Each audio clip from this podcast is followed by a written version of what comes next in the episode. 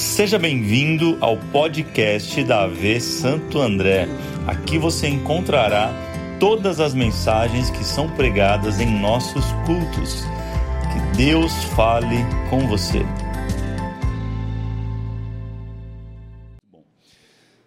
Segundo episódio da série Prison Break, quem estava aqui no primeiro? Hoje eu quero falar sobre ansiedade e depressão. Mas eu quero orar por você antes, pode ser? Coloque a mão no seu coração. E Pai, obrigado por tudo que o Senhor tem feito nesse domingo. Estamos aqui na quarta sessão.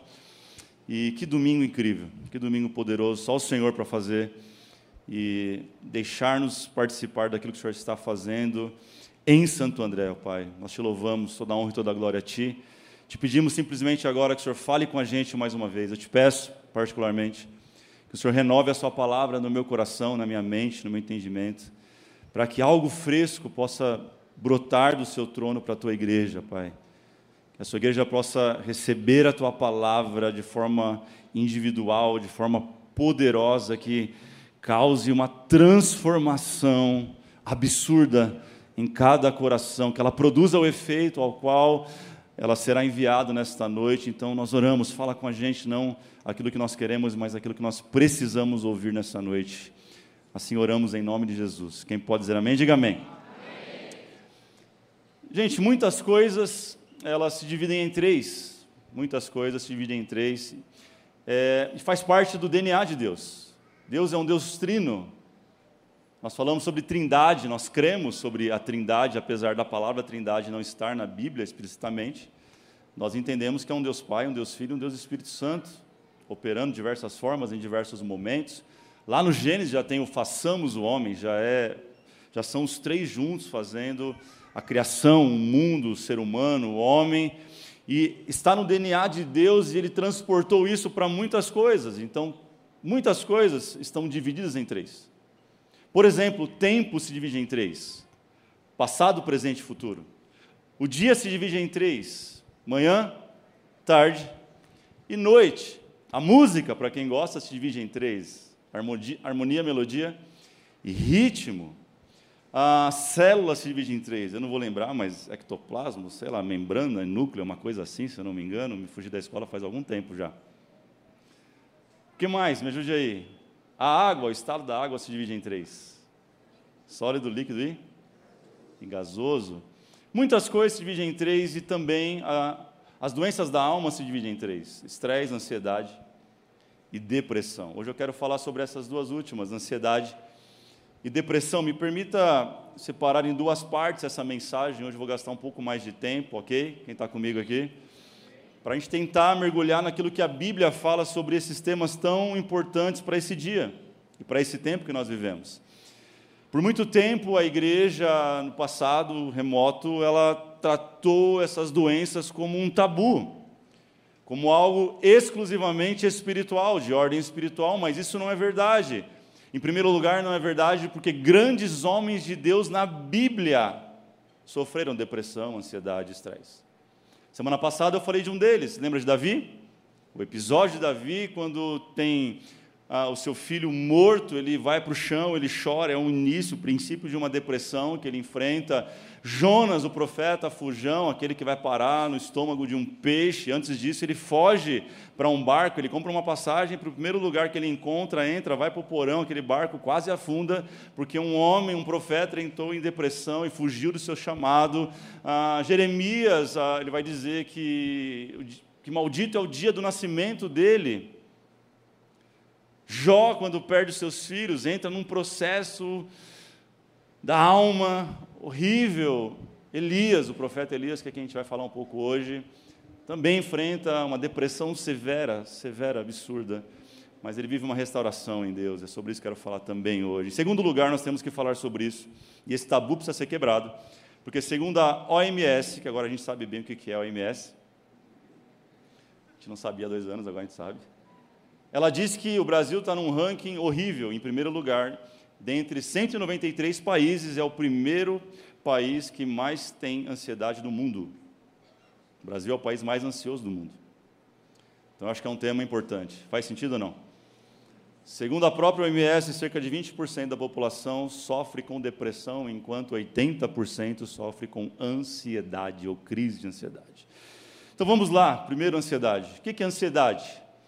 Ansiedade é excesso de futuro. Diga isso, ansiedade é excesso de futuro. Ansiedade é sofrer antes do crer, é a extrema preocupação com o futuro. Eu falei preocupação, ou melhor, preocupação. Ansiedade é se ocupar previamente com algo que vai acontecer no futuro ou que nem vai acontecer, porque, segundo estudos concretos, não lembro o nome da universidade agora nos Estados Unidos, que estudou sobre isso, comportamento, diz que 85% dos problemas que nos afligem hoje não vão acontecer. Eu disse 85%. Pastor, mas sobrou 15. Os ansiosos vai falar: "Não, mas tem 15". Pois bem, nestes 15 o Senhor é com você. Ansiedade é um tema importante. Augusto Cury é um, um psicólogo cristão que eu gosto muito. Ele fala um pouco sobre a síndrome do pensamento acelerado, é algo que aflige os ansiosos. E eu falo de carteirinha, porque eu já fui uma pessoa extremamente ansiosa. Mas ao longo da vida eu tenho aprendido em Deus a sair deste lugar de ansiedade. E eu vou te falar daqui a pouco dois conselhos que muito me ajudaram a sair deste lugar. Você imagina olhar para uma igreja todos os domingos, transbordando de gente e a gente buscando um lugar para ir. Isso gera o que na gente? A gente luta contra isso todo dia, mas existe algo na palavra de Deus que vai nos ensinar como sair dessa prisão. Você talvez chegou aqui aprisionado, mas o Espírito Santo vai abrir essa cela nessa noite e vai tirar você, vai arrancar você desse lugar. Provérbios 12, 25 diz que o coração ansioso deprime o homem, mas uma palavra bondosa o anima. Eu vim aqui com uma palavra bondosa da parte de Deus para você, para te animar e te tirar deste lugar, em nome de Jesus, sabe? A Bíblia ela vai dizer sobre um caminho muito claro para nós vencermos a ansiedade, em primeiro lugar. Eu quero falar duas coisas. Abra sua Bíblia em Filipenses capítulo 7, 4, desculpe. Filipenses 4, de 6 a 7. Olha o que vai dizer. Não andem ansiosos por coisa alguma. Hum. Olha que texto contundente sobre ansiedade. Não andem ansiosos por coisa alguma, mas em tudo, diga em tudo. Olha o que ele vai falar. Pela oração e súplicas, e com ações de graças, apresentem seus pedidos a. A quem, gente? Verso 7 continua. E a paz de Deus, quantos querem receber paz de Deus sobre a sua vida hoje? Diga amém.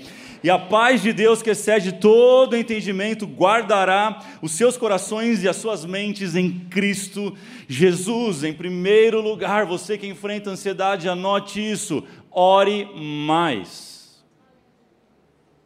Pastor, achei que vinha algo, uma fórmula mágica. Cinco passos para sair da ansiedade. Não, é simples e direto. Ore mais. Fala para alguém em nome de Jesus, fala, ore mais. Estamos no meio de uma geração que não ora. É. É a geração que talvez menos ora. Meus últimos anos, talvez 25 anos, que eu tenho noção das coisas, talvez, eu nunca vi uma geração que não ora. Vamos ser sinceros, a gente quase não ora ou não ora. A métrica é essa. Você pergunta quanto, quanto tempo você tira para orar por dia, a pessoa. Não, mas eu orei para comer. Eu orei para dormir. Não estou falando dessa oração, essa oração é importante, estou falando de orar, orar de verdade. Eu estou falando de gastar tempo com, com Deus, estou falando de se trancar no secreto e ter tempo com Ele, gastar tempo com, com Deus, falar com Deus. Estou falando sobre prioridades, eu estou falando de você sair um pouco do Netflix, sair um pouco do TikTok, sair um pouco do Instagram e orar. Porque a desculpa é, eu não oro por quê? Porque eu não tenho tempo. Mas se você pegar o teu celular agora, eu te desafio, você pegar o teu celular e olhar quanto tempo você gastou em aplicativos desnecessários, você vai ver que você gastou no mínimo duas horas por dia. E não importa a sua idade, tem pessoas com, que eu converso 50, 60 anos que estão viciadas no TikTok. Aquilo foi feito para viciar, irmão. Cuidado, está roubando o seu tempo com Deus, seu tempo de oração. E está dizendo, Filipenses está dizendo, você precisa orar. A única forma de vencer a ansiedade, o caminho é simples, mas ele tem que ser perseguido todo dia. Você precisa orar mais. O que é orar, gente? Orar é desabafar, é transferir a nossa carga para o Criador. Martinho Lutero tem uma definição boa que ele diz que a oração é o suor da alma, é a transpiração da alma. Eu defino como orar é arejar a alma, é baixar a temperatura do coração. Existe um lugar em Deus que você pode baixar a temperatura do seu coração. Mas a oração precisa ser um exercício diário. Diga para alguém: exercício diário. Faça disso um exercício diário e não algo que você usa nas suas necessidades, quando está tudo dando errado. Não, não, faça disso um exercício diário. Oração é transferir isso para quem pode. Não adianta você contar os seus problemas para o vizinho, para a vizinha, para o amigo. Não adianta no WhatsApp, no grupo da família. Além de você continuar ansioso, você vai deprimir outra pessoa. Porque é lixo emocional que você está jogando em alguém. O único que pode receber toda a carga emocional negativa que você tem é Deus. E Ele não vai ficar em depressão porque te ouviu. Ele vai te dar paz. Ele é o único que, tem, que é poderoso para pegar tudo isso que você está vivendo, ouvir você com cuidado e falar: Ok, eu te dou minha paz para você aguentar mais um pouco. Baixa o teu coração, ansiedade e vai viver, filho. Diga para alguém: ore mais. 1 de Pedro 5,7 diz: Lancem sobre ele toda a sua ansiedade. Por quê? Porque Ele já tem cuidado de vós. Olhe para alguém e diga assim: Deus já está cuidando de você faz tempo, você não percebeu. Vamos lá.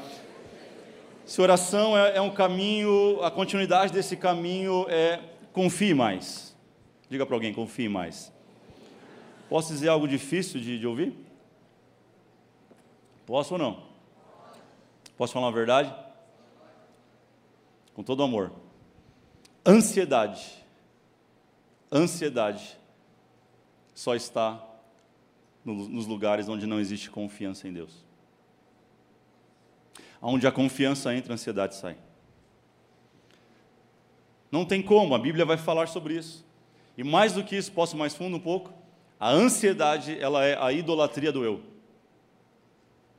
Ansiedade é colocar o ego em primeiro lugar. O ansioso, ele diz, sem perceber, não estou falando que você faz isso querendo, mas no final é isso.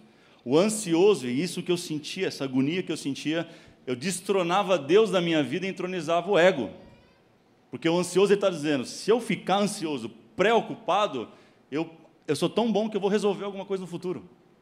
Quando na verdade a gente não pode fazer nada sem Deus, sem mim. Nada podeis fazer. O convite nessa, nessa noite é que você destrone o seu eu, destrone o seu ego do seu coração e coloque o Senhor entronizado nessa noite, porque confiança é isso. É colocar Deus no devido lugar e saber que Ele está cuidando de você, Ele cuidou até aqui e Ele não vai te abandonar agora. Ele não é daqueles que largam pessoas pelo caminho. O Senhor, Ele te pega pela mão e Ele te conduz em caminhos de vitória, mas você precisa confiar nele. Diga para alguém: confie mais que eu estou dizendo está em Filipenses 3,19. Quanto a estes, o seu destino é a perdição, o seu Deus é o estômago, e tem orgulho do que é vergonhoso. Eles só pensam nas coisas terrenas. Você não vai encontrar alguém sofrendo de ansiedade pelo céu. Deveríamos. Estou tão ansioso essa semana.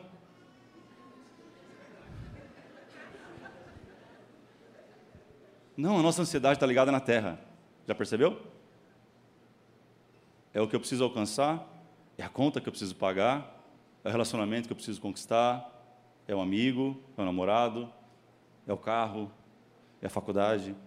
A nossa ansiedade, ela está conectada na terra. Deus está te convidando, tira um pouco o pensamento da terra e conecta o seu pensamento naquilo que é do céu. Olha o que vai dizer Mateus 6,27. Quem de vocês, por mais que se preocupe, pode acrescentar uma hora à sua vida? Ele diz mais, por quê? Você que acha que é para as mulheres. Por que vocês se preocupam com roupas?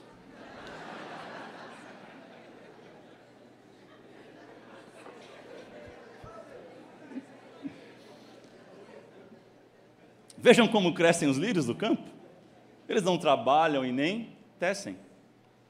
Contudo, eu lhes digo que nem Salomão, em todo o seu esplendor, gente, o homem mais rico da terra da época, vestiu-se como um deles. Preste atenção. Se Deus veste assim a erva do campo que hoje existe, amanhã lançada no fogo, não vestirá muito mais a vocês, homens de pequena Percebe que a ansiedade é falta de confiança e falta de fé. A Bíblia é clara. Cuidado, cuidado. Eu não estou aqui para te acusar de maneira alguma, mas em amor, para que você entenda aquilo que está brotando no seu coração. A, a, raiz que você está permitindo crescer no teu coração é falta de confiança em Deus. Deus está cuidando de você, meu irmão. Ele cuida dos passarinhos, ele cuida das plantas, não vai cuidar de você, que é um ser eterno, se ele cuida daquilo que é passageiro, daquilo que daqui a pouco é lançado no, no fogo, como diz a palavra, ele não vai cuidar de você, que é um ser eterno, que te fez para a eternidade, te fez para morar com ele, te fez para levar para ele. Ele está cuidando de você. Ó, diga para alguém, ore mais e confie mais. Faz sentido? Esses são os meus conselhos para você sobre ansiedade. Vamos para uma parte um pouco mais profunda? Depressão. Se ansiedade é excesso de futuro, depressão é excesso de passado. Cerca de 300 milhões de pessoas sofrem de depressão no mundo. É um assunto sério porque a depressão é a segunda maior causa, aliás, a segunda causa de suicídio no mundo. Um estudo vai dizer que uma pessoa se suicida a cada 40 segundos no mundo por depressão. Metade disso, pelo menos. É um assunto sério, gente, mas o que é depressão? Que nós precisamos entender superficialmente, porque eu não sou médico, eu não sou psicólogo, mas isso aqui vai nortear a tua vida. Existem dois tipos de depressão, pelo menos. A primeira é física, diga física, ou endógena.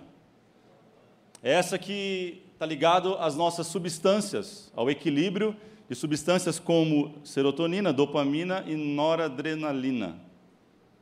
São as três substâncias que controlam o nosso humor, controlam o nosso estado emocional.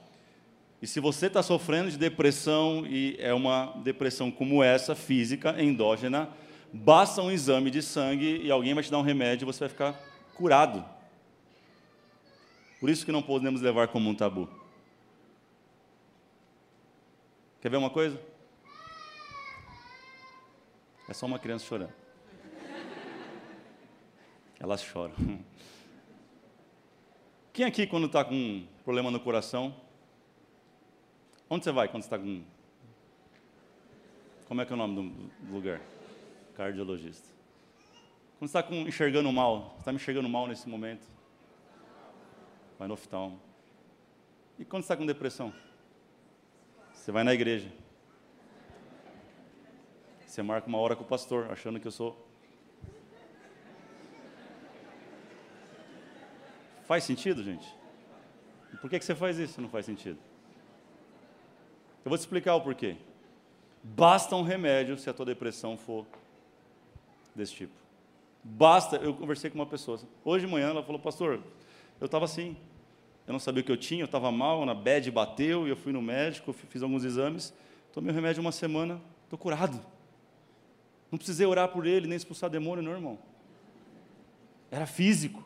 Talvez é o seu caso, não sei. Pastor, mas eu ouvi dizer que também demônio faz isso, faz. Aí é a, é a reativa, ou chamada de exógena, que são diversas adversidades da vida que levam a isso, como abuso, traição, Pecados ocultos pode levar a isso, traumas na infância, perseguição, ofensa, separação, brigas na família, opressão maligna, podem ser gatilhos de depressão reativa. Fato, aí sim você, nós podemos orar.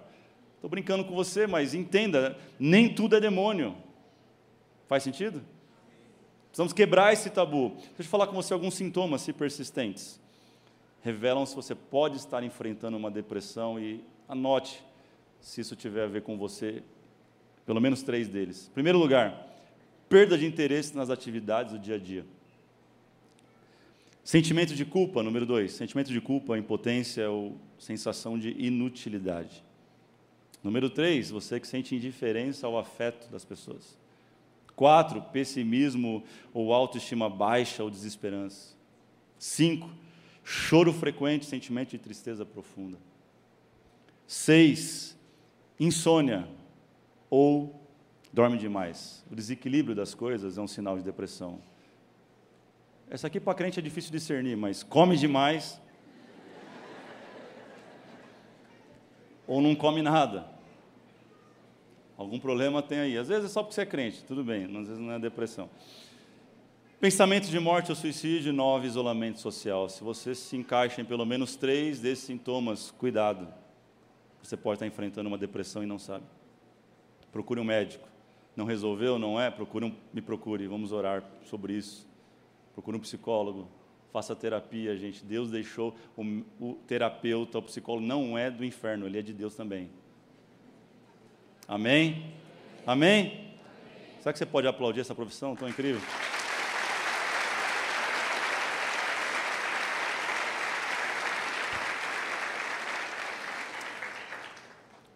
E eu quero falar nesse momento sobre o profeta Elias. Abra a tua Bíblia em 1 Reis 19. Vamos entrar na depressão então. Como que Deus trata isso? Qual o caminho bíblico para quem enfrenta a depressão? 1 Reis 19, 1, 2 vai dizer: Ora, Acabe contou a Jezabel tudo o que Elias tinha feito e como havia matado todos aqueles profetas à espada. Por isso Jezabel mandou uma mensagem a Elias para dizer-lhe que os deuses me castiguem com todo rigor, caso amanhã, nesta hora, eu não faça com a sua vida o que você fez com a deles. Preste atenção. Para você que não está acostumado com, com esse texto, com essa história, Elias é um grande profeta do Senhor, talvez um dos mais respeitados do Antigo Testamento. É um homem, para você ter noção, que ele orava e não chovia. Aí ele orava e voltava a chover. Ele orou e morto, ressuscitou. E certa vez, é por isso que essa mulher está brava, chamada Jezabel, porque ele enfrenta 450 profetas de Baal num desafio, que o desafio era o seguinte: o Deus que responder com fogo e queimar o holocausto, esse é o verdadeiro Deus. Elias enfrenta um desafio de frente com 450 homens que adoravam a um Deus pagão chamado Baal. Eles fazem um altar, eles constroem um local, um altar, e os profetas de Baal começam a orar, se mutilar, gritar, e vai, e ora, passa, e não acontece nada. Chega a vez de Elias, ele fala: coloca mais água, para ficar mais difícil pegar fogo. Pô, você sabe que com água é difícil pegar fogo. Mais água, mais água. Fazem um rego em volta, coloca água e água e molha o sacrifício. E às vezes que Elias ele faz uma oração a Deus simples.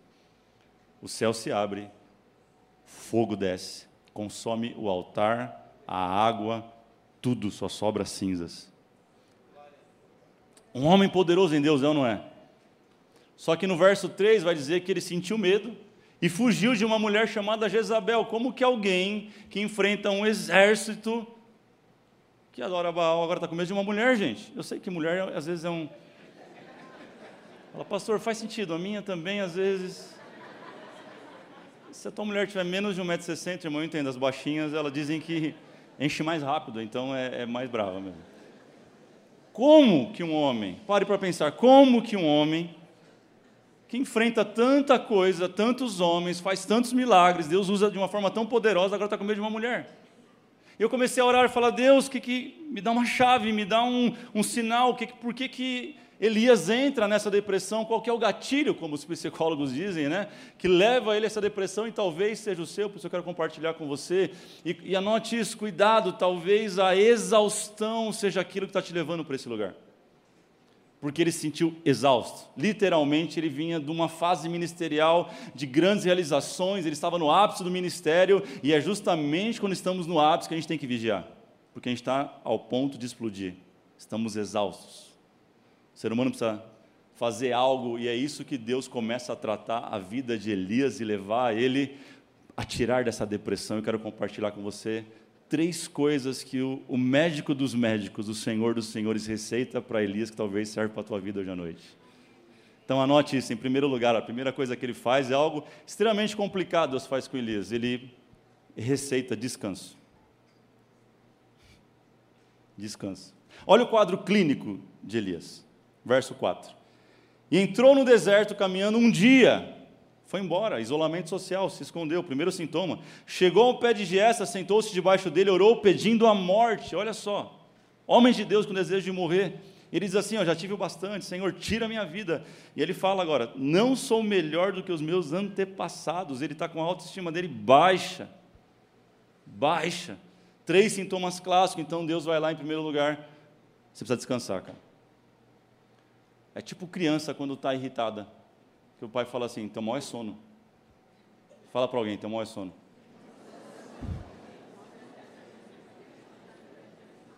Se tem uma coisa que deixa alguém exausto é falta de dormir. Estou falando besteira, gente? Essa noite eu dormi pouco, teve uma situação, ah, eu, enfim, fiquei preocupado e tinha que resolver, tinha, tinha que ficar acordado e acabei dormindo pouco. Essa noite não tem coisa pior do que você dormir mal. Eu te perguntar aqui um negócio.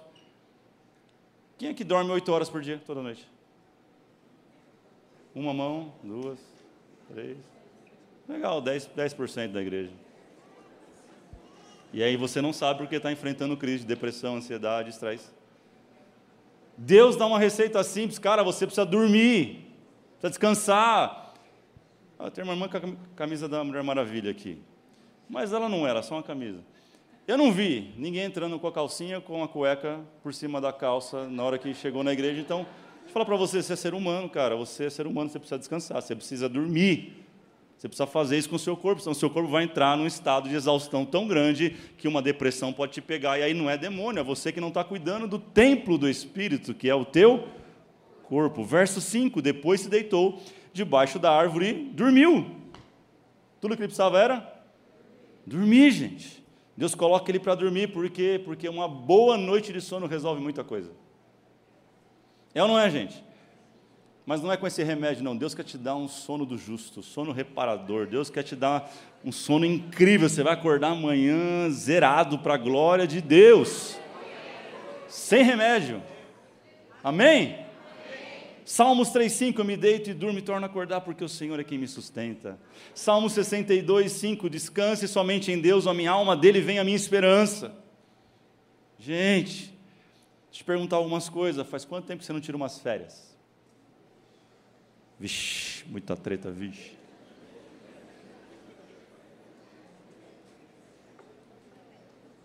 Quanto tempo? Tem gente que tem orgulho de falar, estou 10 anos na mesma empresa e nunca tirei férias. Você vai morrer, infeliz. E o dono, presta atenção, e o dono da empresa vai ficar rico nas suas costas. E vai mandar uma coroa no seu enterro, dizer assim, funcionário do mês. E a sua mulher vai casar com um cara mais novo, mais bonito, sem barriga.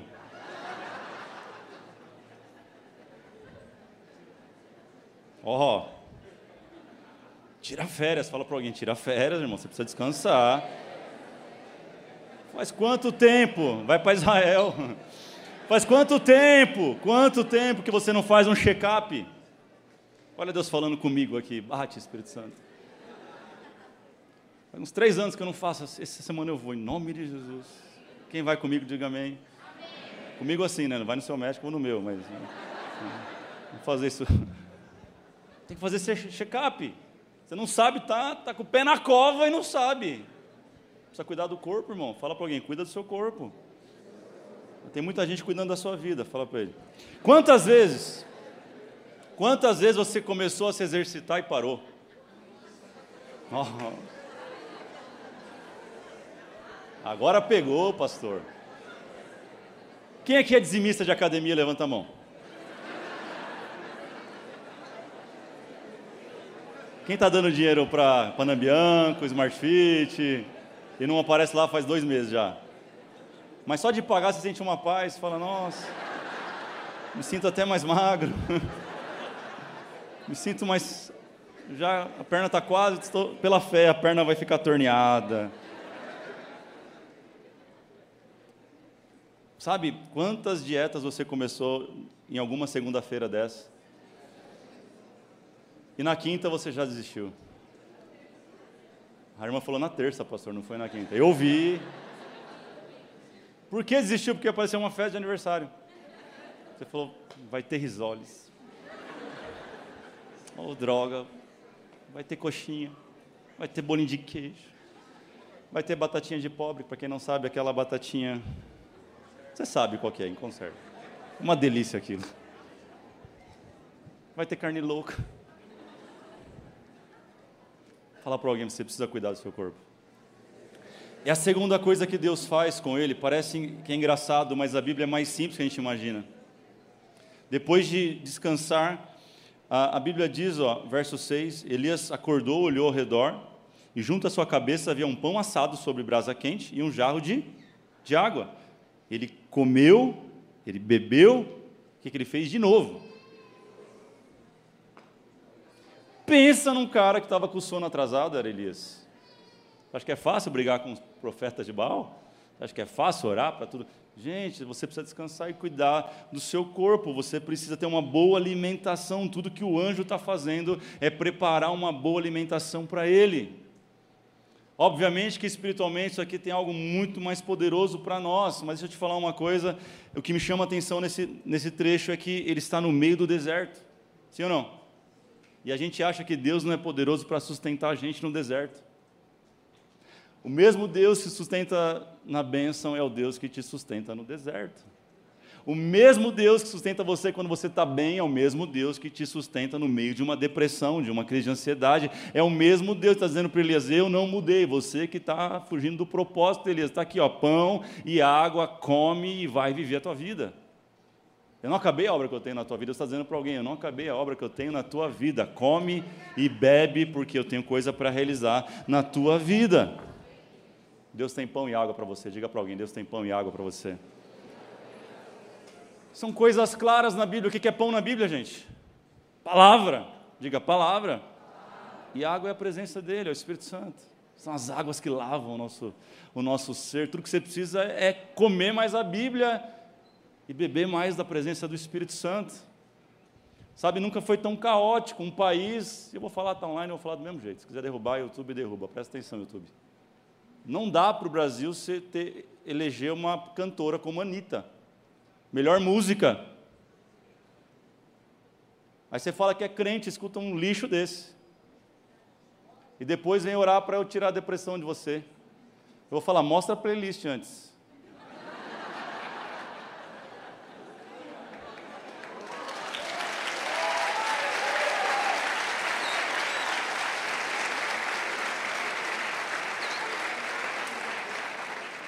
Deus quer te curar, mas faz tua parte.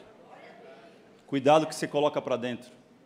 Da mesma forma que fisicamente nós somos resultado do que nós comemos, literalmente, espiritualmente a gente é resultado do que entra para dentro. O que, que você lê, o que, que você ouve, o que, que você está fazendo com a sua mente, o que, que você está jogando para dentro. Amém, igreja? Amém. Por último lugar, Deus, o médico dos médicos, ele vira um grande oftalmo agora. Ele vai fazer isso na tua vida também hoje. A terceira indicação para ele da receita para Elias e é para você também, para mim, é um, um, colírio poderoso. Diga assim, um colírio. Olha o verso 7 do texto.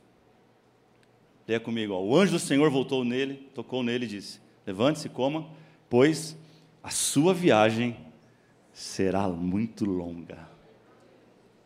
Será que você pode falar para alguém? A sua viagem é longa? Ele se levantou, comeu e bebeu. O que me chama a atenção diz assim: ó, fortalecido com aquela comida, diga fortalecido com aquela comida. Presta atenção, ele viajou 40 dias e 40 noites. Isso só os espirituais entendem. A comida que você recebe diante do Senhor não é como um fast food que você passa ali, pega um lanche, come e daqui três horas você está com fome de novo. A comida que Deus nos dá, o banquete da ceia que Ele nos dá, a Sua palavra é alimento para você seguir a tua viagem, livre da depressão, livre da ansiedade, viver tudo aquilo que Deus tem para a tua vida. Deus está te alimentando nessa noite, Deus está te colocando um, um alimento com substância. Não é algo que vai dar fome daqui a pouco, não você vai aguentar até a próxima vez que ele te alimentar. Quem está comigo, diga amém. E Elias era um cara que estava tão mal, gente, tão mal, tão mal. Tem gente que está como Elias, tão mal, tão mal, que mesmo ouvindo tudo isso ainda volta para a caverna. Olha o verso 9. Ali entrou numa caverna e passou a noite. E aí vem a palavra do Senhor e diz para ele: O que, que você está fazendo aqui, Elias? Cara, você já dormiu, já te fiz café da cama, é, da manhã na cama. Você acordou, o café estava pronto, a bandeja pronta. Você dormiu mais um pouco. Isso aqui vai te sustentar por 40 dias, 40 noites. Você está caminhando, ele está indo para Oreb, um monte de Deus, a Bíblia diz. E ele vai para a caverna de novo. Olha para alguém e fala assim: cuidado. É noite de sair da caverna. Sabe por que, que ele vai para a caverna? porque Elias ainda não trocou os óculos dele. Ele está com o óculos da depressão. que é o medo, exaustão. Quando Deus fala assim, troca, pinga esse colírio aqui e comece a enxergar pela fé. Eu tenho muita coisa para realizar através de você, Elias. Seu ministério não parou, não parou. Elias vai sair dali, a Bíblia diz que ele vai e chama o seu sucessor, e ali ele, ele chama o sucessor e começa, continua a obra que Deus tinha na vida dele. E a mesma coisa ele está fazendo com você, meu irmão. Tua vida não acaba nessa depressão, em nome de Jesus está repreendido isso. Deus está trazendo novos projetos, novos hobbies, Deus está te trazendo a lugares para você cuidar do seu corpo, ter saúde mental, saúde física, saúde espiritual. Eu profetizo isso sobre a sua vida em nome de Jesus. Deixa eu te falar uma coisa. Uma das coisas que fez Elias se sentir mal, entrar em depressão, é achar que ele estava sozinho. Está no texto isso. Está no texto porque Deus vai responder para ele no verso 18. Ele começa a reclamar e Deus fala: Ei, Elias, todavia eu deixei em Israel sete mil, todos os quais não dobraram o joelho a Baal, eram intercessores orando por você. Pega o dedo de profeta em nome de Jesus, assim, aponta para cima, aí aponta na cara da pessoa do lado. Fala assim: Você não está sozinho. Tamo junto. Conta comigo.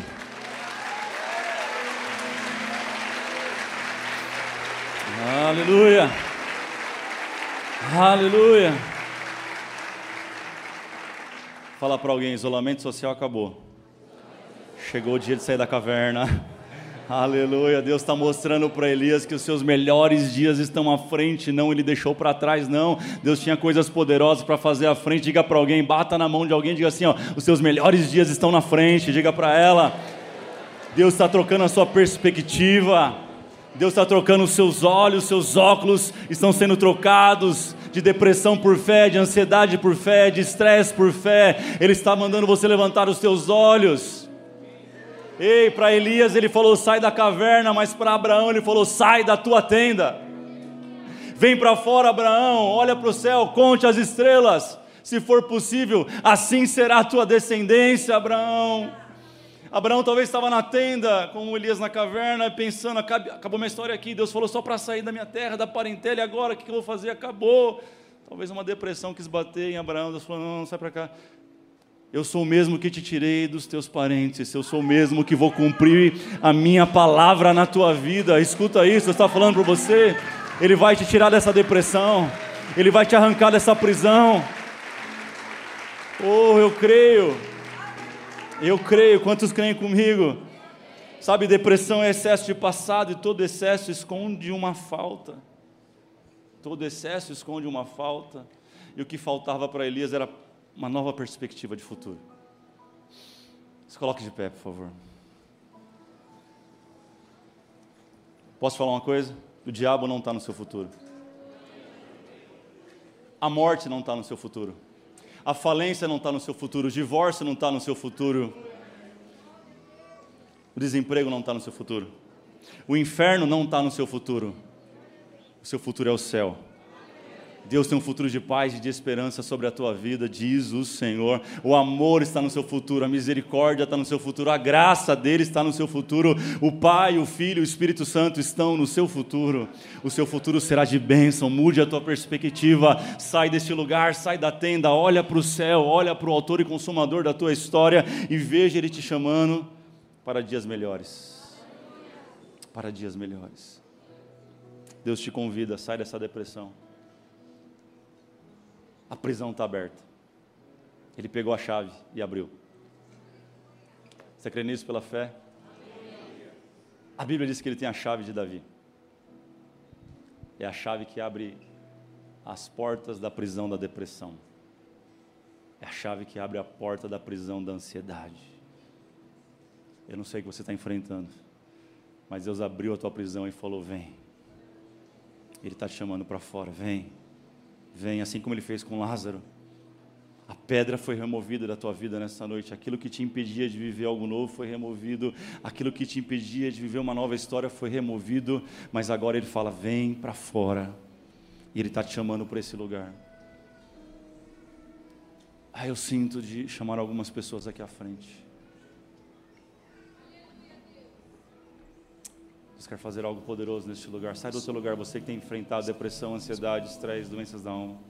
sem medo, sem vergonha, sai do teu lugar agora. Quero chamar a Dani aqui. Existe um algo poderoso para eu chamar ela aqui.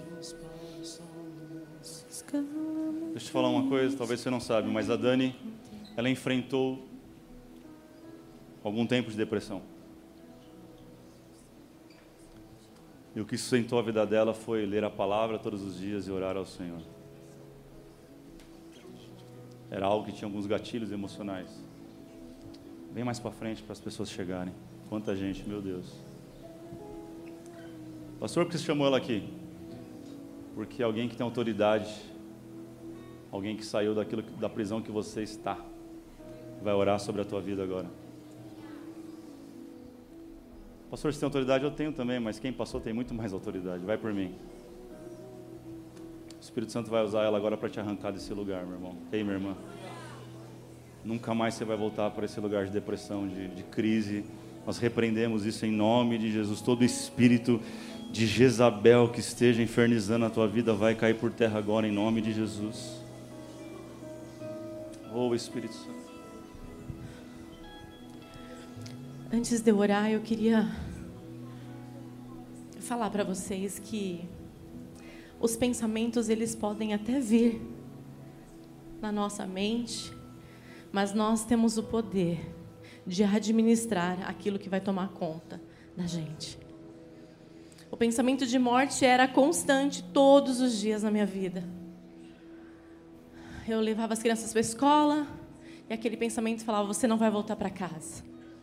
Você vai dormir, pode despedir dos seus filhos, do seu esposo, que você não vai acordar. Esses pensamentos mentirosos, você vai tirar com a palavra. E foi essa estratégia que Deus deu para mim. E é o que está aqui com Elias. E que o pastor também falou. Eu dormia com a palavra, eu lia uma palavra, fazia uma oração e eu ficava meditando até pegar no sono com aquela palavra. Quando eu acordava, eu acordava antes das crianças, palavra de novo, e aquele versículo me norteava o dia todo. Então, quando aquele pensamento falava que você ia morrer, eu falei: não, o Senhor tem vida abundante para mim, Ele tem promessas para minha vida, aquilo que o Senhor tem para mim viver é muito mais. Isso foi em 2017.